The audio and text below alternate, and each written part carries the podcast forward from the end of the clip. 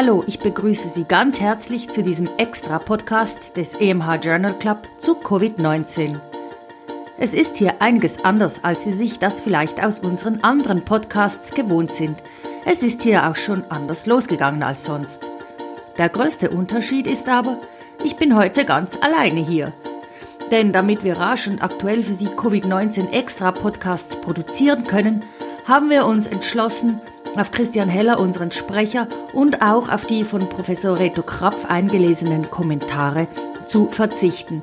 Also ich werde alles alleine lesen. Nichtsdestotrotz, die heutigen Texte stammen allesamt aus der Feder von Professor Reto Krapf. Ah, und für die, die mich noch nicht kennen, ich bin Nadja Petschinska, Redakteurin bei EMH, dem Schweizerischen Ärzteverlag.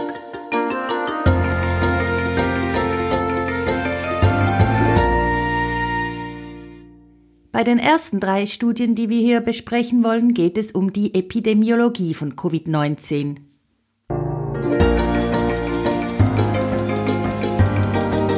Urin und Stuhl, infektiös oder nicht? Für Isolationsmaßnahmen sind Kenntnisse über die Infektiosität von Körperflüssigkeiten entscheidend. Zum Urin. Urin scheint auch bei hospitalisierten, also schwer kranken Covid-19-Patienten frei von SARS-CoV-2 zu sein. Der Grund dafür ist unklar. Zum Stuhl eine Studie, die im Nature publiziert wurde. Während bei allen neun untersuchten hospitalisierten Patienten replikationsfähiges infektiöses Virus in Rachenabstrichen und in der bronchoalveolären Lavage nachweisbar war, konnten trotz sehr hohen Nachweises von SARS-CoV-2-RNA im Stuhl keine Viren isoliert werden. Dieses Paradoxon bleibt noch detailliert zu klären. Woher kommt die RNA? Etwa verschluckte Viren oder intestinal sezernierte Viren, die dann durch das gastrointestinale Milieu inaktiviert werden?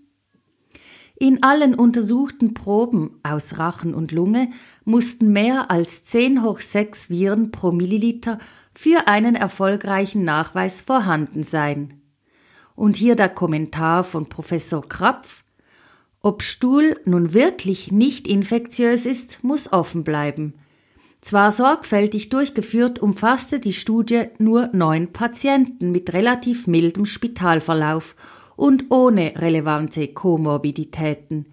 Die Autoren gehen selber von der Möglichkeit einer intestinalen Virusreplikation aus.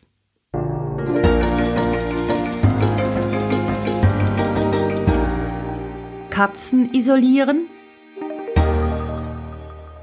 von der Fledermaus zum Menschen, zur Katze und dann wieder von dieser zurück auf die Katzenbesitzerinnen und Katzenbesitzer ein potenziell unangenehmes Szenario, das durch den Bericht der Ansteckung eines Tigers in einem New Yorker Zoo Aktualität erhielt.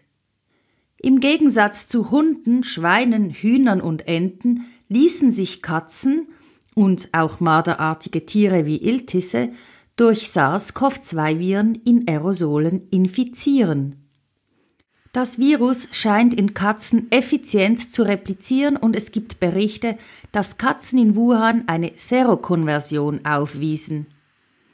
Die Autoren dieser im Science publizierten Studie spekulieren, dass die Speziesunterschiede in der Anfälligkeit durch Unterschiede im Eiweiß des sogenannten Angiotensin Converting Enzyme 2 bedingt sein könnte. Dieses ACE2 ist der Rezeptor für das SARS-CoV-2-Virus auf den Pneumozyten Typ 2. Wie infektiös diese Katzen sind, ist noch unbekannt, aber womöglich von großer Konsequenz.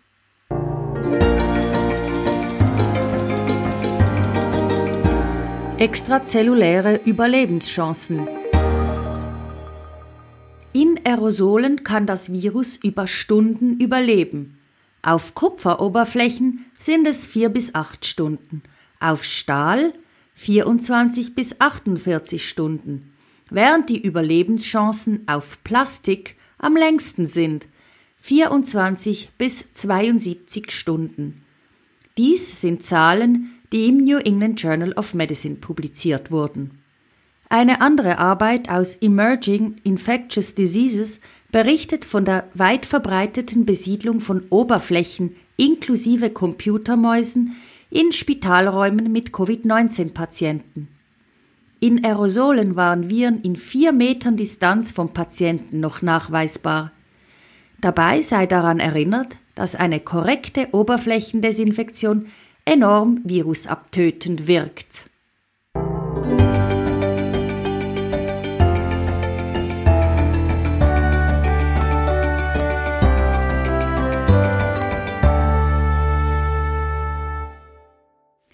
Und nun möchten wir Ihnen eine Studie zur Diagnostik vorstellen.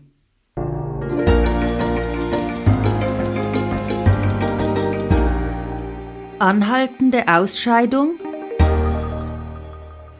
Anlässlich des Covid-19-Ausbruchs in Wuhan in China hat man beobachtet, dass das SARS-CoV-2-Virus bei hospitalisierten Patientinnen und Patienten im Mittel 20 Tage nach Auftreten der ersten Krankheitssymptome nachweisbar war, wie im Lancet publiziert wurde. Dies hat eine Bedeutung für eine geeignete Isolations- und Entlassungsstrategie. Viele europäische Länder verlangen deshalb, dass der Virusnachweis mit RT-PCR vor Entlassung innerhalb von 48 Stunden zweimal negativ sein muss. Zusätzlich wäre ein Nachweis einer adäquaten Immunantwort wichtig. Beide Teste, die Immunologie mehr als die RT-PCR, sind limitiert durch Reagenzienknappheit und, unter anderem auch in der Schweiz, restriktive Vorgaben.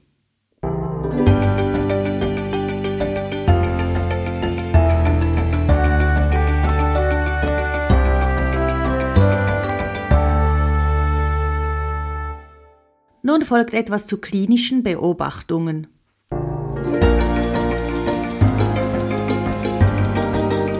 Risikofaktoren für eine schlechte Prognose.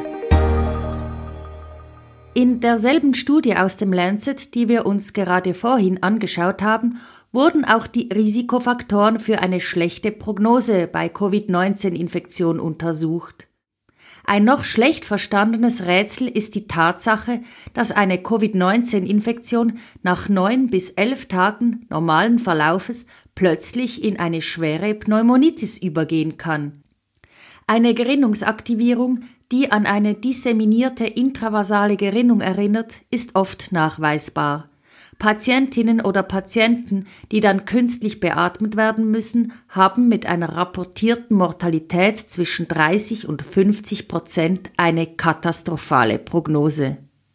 Negativprognostische Faktoren für einen solchen Verlauf waren in Wuhan Alter, männliches Geschlecht, erhöhtes CRP, Lymphopenie, erhöhte Ferritin- und Interleukin-6-Werte, hochsensitives Troponin und LDH. Detaillierte Gerinnungsanalysen fehlen leider in den Angaben dieser Arbeit, deren Links Sie, wie die Links zu allen anderen hier besprochenen Studien auch, in den Show Notes zu diesem Podcast finden oder auf der Webseite emh.ch-podcast.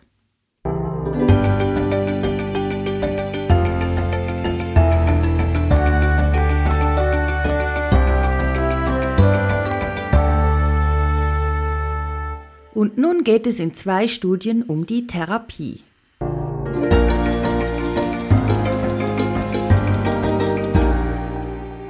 Remdesivir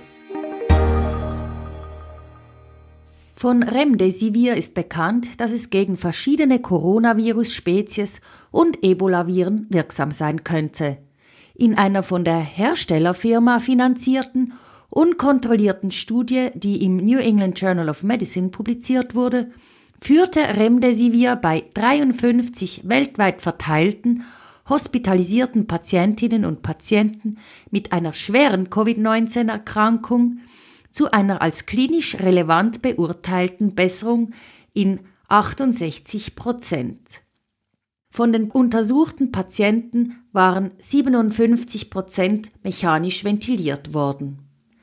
Remdesivir ist eine breit wirksame Hemmsubstanz der viralen RNA-Replikation, also ein spezifischer Inhibitor der RNA-Polymerase. Die Studie sei ein hoffnungsvoller Anfang, kommentiert hier Professor Krapf. Es bliebe zu hoffen, dass die positiven Resultate in kontrollierten Studien zur Effektivität bestätigt werden könnten.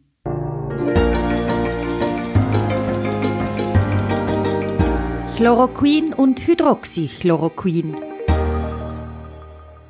Diese beiden sogenannten Aminoquiniline werden seit bald 60 Jahren gegen verschiedene Viren, erstmals 1962 gegen die infektiöse Mononukleose, also das pfeifrische Drüsenfieber, getestet. Im Moment seien mehr als 80 Studien registriert, die diese Medikamente allein oder in Kombination mit anderen Medikamenten bei Covid-19 untersuchen, wie in einem Editorial im BMJ zu lesen ist. Die Erfolgsgeschichte dieser Medikamente bei einer Vielzahl von viralen Erkrankungen ist aber enttäuschend. Viele In-vitro-Beobachtungen konnten tierexperimentell nicht bestätigt werden. So förderten diese Medikamente die Virusreplikation von Epstein-Barr-Virus, Ebola und Chikungunya im Tierversuch sogar. Der Gebrauch dieser Medikamente ist laut der FDA bei Covid-19 möglich, ihre Wirksamkeit und Sicherheit sind aber noch unbewiesen, wie Reto Krapf diese Studie kommentiert.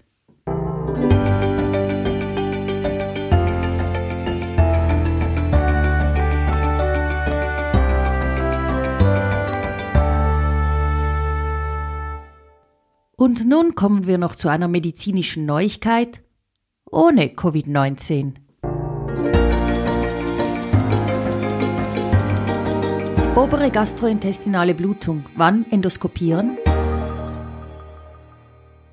In Covid-19-Zeiten ist es aufwendiger und zeitraubender, eine Notfallendoskopie frühzeitig durchzuführen, weshalb die folgende Information aus einer im New England Journal of Medicine publizierten Studie beruhigend sein kann. In einer Population von je etwa 250 Patientinnen und Patienten aus Hongkong mit oberer gastrointestinalen Blutung mit Melena und oder Hämatemesis war die notfallmäßige Endoskopie, also innerhalb von sechs Stunden, der planbaren zwischen sechs und 24 Stunden bezüglich der 30 Tage Mortalität nicht überlegen.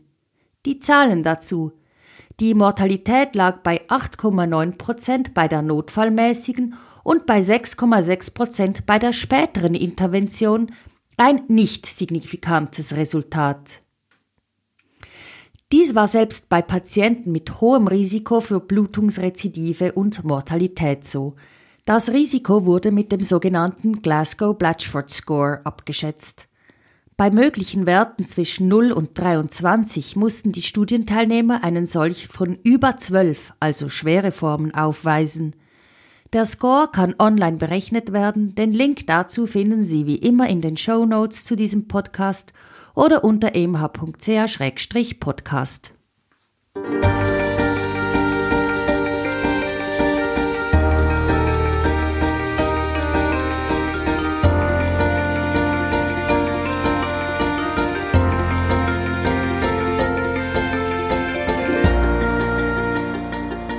Das ist er nun also gewesen, unser erster Covid-19-Spezialpodcast. Wir werden nun laufend solche Specials produzieren. Die genauen Tage, wann sie erscheinen, kann ich Ihnen hier leider noch nicht mitteilen. Schauen Sie einfach ab und zu mal in Ihrer Podcast-App nach, ob es eine neue Folge des EMH Journal Club gibt oder gehen Sie auf emh.ch-podcast. Dort finden Sie auch immer die neuesten Folgen. Ein Datum, das ich Ihnen mit Sicherheit mitteilen kann, ist der 22. April. Da erscheint unser regulärer Kurz- und Bündig-Podcast, also der reguläre EMH Journal Club, aus dem Swiss Medical Forum 1718, der noch viele andere Studien behandelt, die in letzter Zeit publiziert wurden, aber nichts mit Covid-19 zu tun haben. Bis dahin bleiben Sie uns treu und bleiben Sie gesund.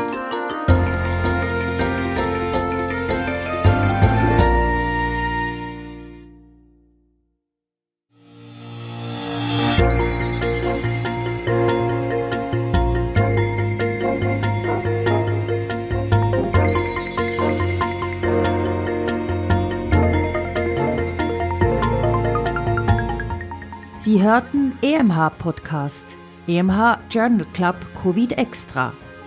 Moderation und Textbearbeitung Dr. Nadja Petschinska. Autor der Originaltexte Prof. Dr. Reto Krapf. Musik Martin Gantenbein.